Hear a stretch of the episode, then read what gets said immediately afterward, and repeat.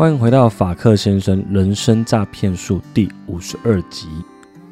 相信大家都已经看到标题了，没错，我的钱包被骇客盗领了。今天不是愚人节，只能说骇客真的是非常的泛滥，屡屡看到别人被盗。艺人周杰伦在愚人节也被盗，之前我的朋友也被盗，所以我一直都很警惕自己。但是结论就是不够小心，还是被盗了。我的以太币成本比较高，总损失大概是二十万。呃，不能说很多，但是也是一笔不小的数目，只能眼泪擦擦，把我的经验跟大家分享。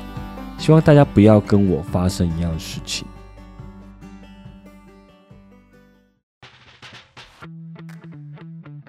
你现在收听的是法克先生人生诈骗术。这是一个关于人生经验分享、自我成长学习的频道，偶尔会聊聊自我成长学习、育儿心得、加密货币。我们也会邀请各行各业的特别来宾来跟大家一起聊聊天，是一个贴近你我生活的频道，适合上班通勤、运动、睡前收听。听完觉得对你有帮助，记得按下订阅，才不会错过哦。我们节目开始。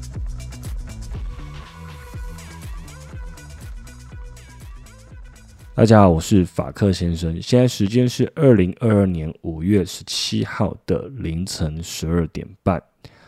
这件事情是在五月十五号晚上发现的。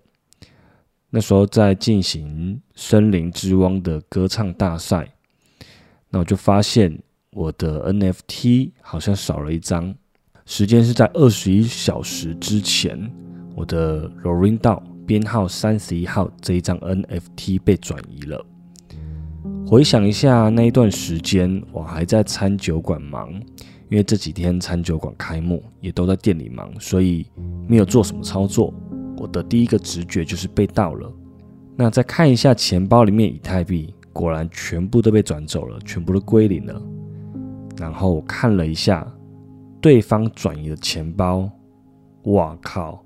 他连我的 K 猫都转走，重点是他转走了这两张 NFT，大家都没有挂卖，他可能就是纯粹手贱就把你转走，而且这两张是里面可能比较有价值的，因为我其他的 NFT 我都把它放到冷钱包里面的，那因为 Rolling 到这一张是新买的，所以我就还没有把它放进去冷钱包。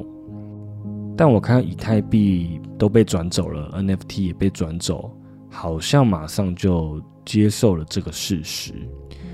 那要感谢狗友 Johnny 第一时间他协助我做了一些相对应的措施。那等等我也会跟大家分享被盗以后可以做一些什么事情。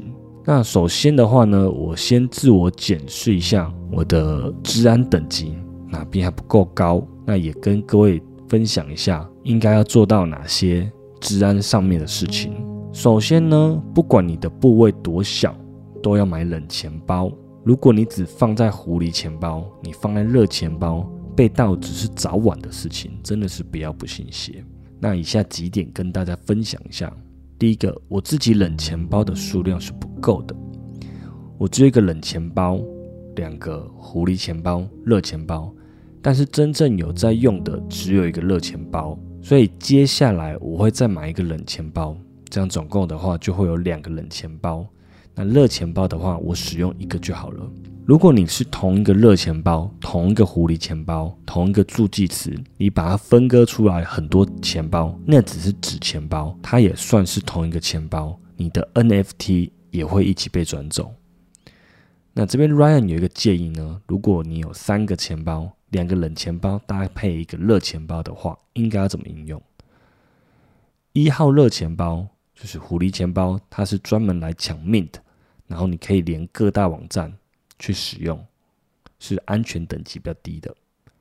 二号冷钱包主要的话呢是操作跟交易，还有连各大站，然后会放一些以太币。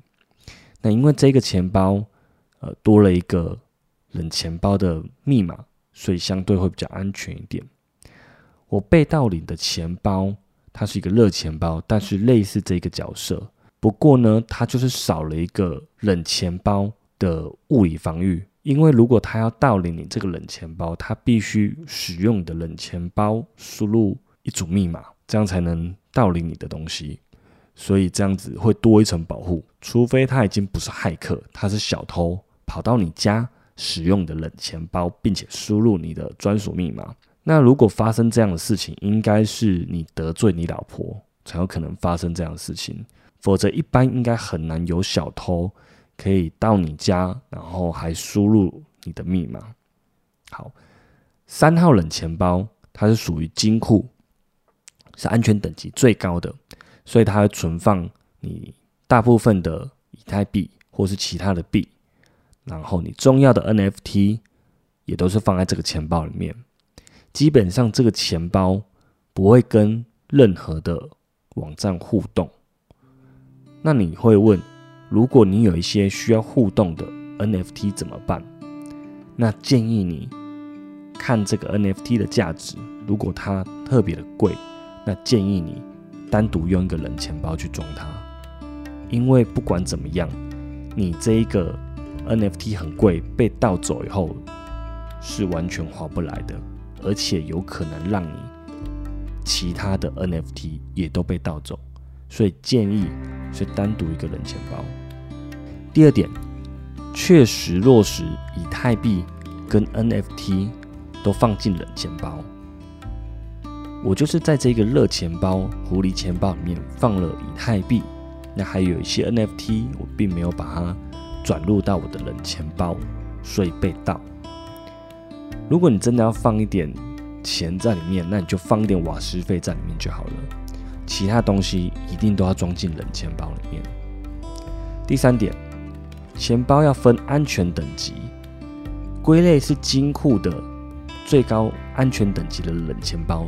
基本上是不做互动，也不签署合约，也不命东西的。第二个安全等级的冷钱包，就拿来当普通使用。你可以放一小部分的资金进去，它可以打钱给你的狐狸钱包去使用。第三个呢，热钱包，你可以拿来命项目或者是抽奖使用。这个钱包里面不会放太多的以太币，命来的 NFT 呢？也会转到冷钱包里面去，虽然是麻烦一点，但是会相对的安全一点，让骇客不要有任何的机会可以去盗领你的东西。第四个，专用电脑。那其实我是有买专用的笔电，但是呢，在家里还是都用桌机，所以也会用桌机做一些交易上的操作。我建议。如果要用金库的冷钱包的时候，你就要拿专属的电脑，因为这个金库冷钱包的资产比较多，所以你用专属的电脑也会比较安全。专属的电脑除了做 crypto 的交易以外，其他的网站都不能连，你不能把它当做普通的电脑使用，它就是一台高安全系数的电脑。这样听起来是非常的夸张。好像要非常非常的严格执行，但是没错，就是要做到这种程度才能滴水不漏。那我今天有询问 Raymond，他自己就是这么坚持，那台电脑是完全不做任何的操作，他也没有下载 Discord，他只有网页跟钱包，就是这样子。第六点，重要的钱包不要用手机去连线，因为手机跟电脑。都可能被植入恶意程式，它有可能写一段程式去爬你的照片，或者是爬你的记事本，把重要的密码或者是你的助记词盗走。当然，如果可以的话，最好是都不要连接你的任何钱包。第七个，如果你要去任何的网站，这些网址都要从官方 Discord 或者是官方的 Twitter 去连接。之后再存到我的最爱。如果你从 Google 搜寻出来的第一个结果，很有可能它是广告，很有可能它就是一个钓鱼的网站。你会在不知情的情况下，把所有的资讯都给输入进去，这样是非常的危险。第八个，在 IG 还有 Discord 任何地方私讯你的人都是诈骗，他们会丢一个链接给你，跟你说这个项目等一下什么时候就开始命，它还会给你一个倒数的时间，让你非常紧张。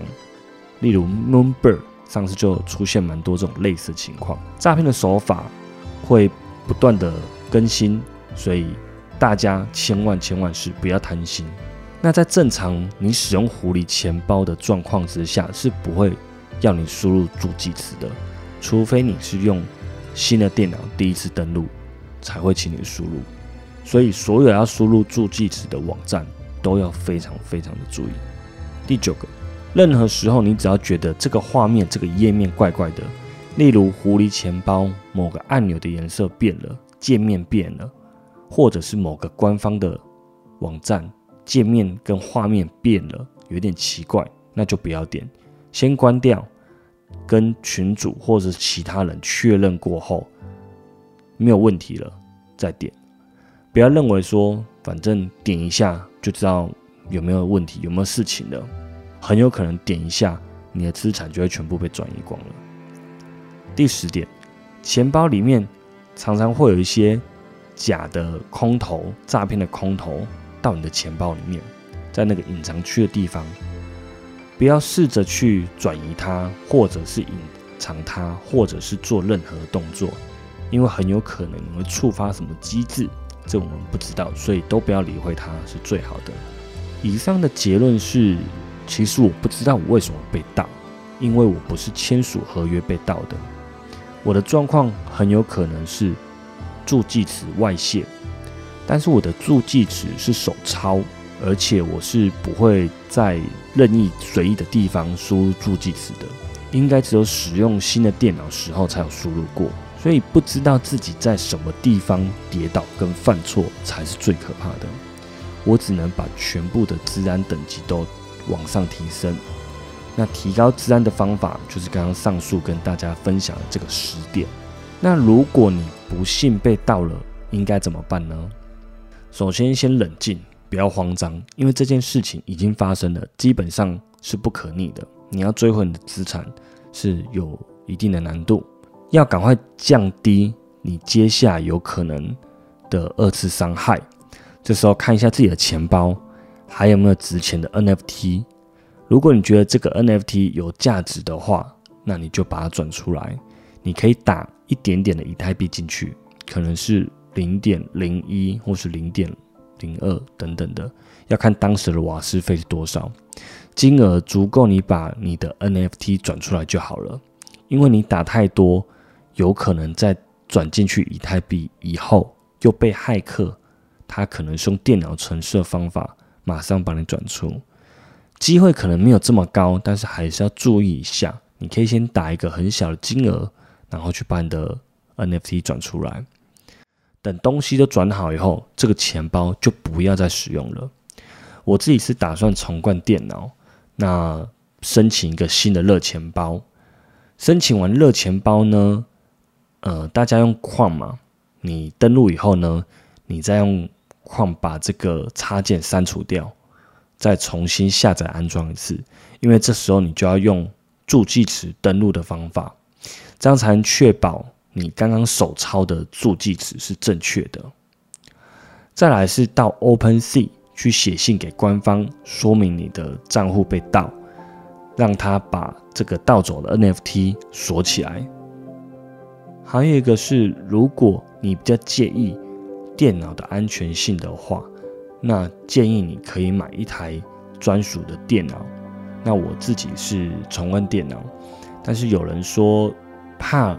重灌以后，里面的一些恶意程式还是藏在电脑里面，所以还是有一点点风险的。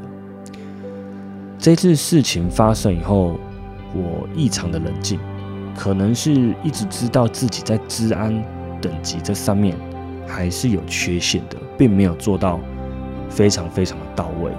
所以经过这一次的教训以后，我会再提高治安的等级。也希望听众朋友听到这一集，可以跟我一起这样做，因为我到现在还是不知道为什么被害。我已经觉得我很小心了，你是不是也觉得你很小心？你是不是也觉得你不会点钓鱼的网站，我会莫名的输入助记词？我也是，但是骇客还是盗了我的账号。这些被盗的钱就可以买很多台电脑跟冷钱包了。以上都是我的亲身惨痛的血泪经验。那希望透过今天的分享，让大家再次检视一下自己的治安等级。那以上就是今天的内容。我是法克先生，祝大家有美好的一天。我们下次见，拜拜。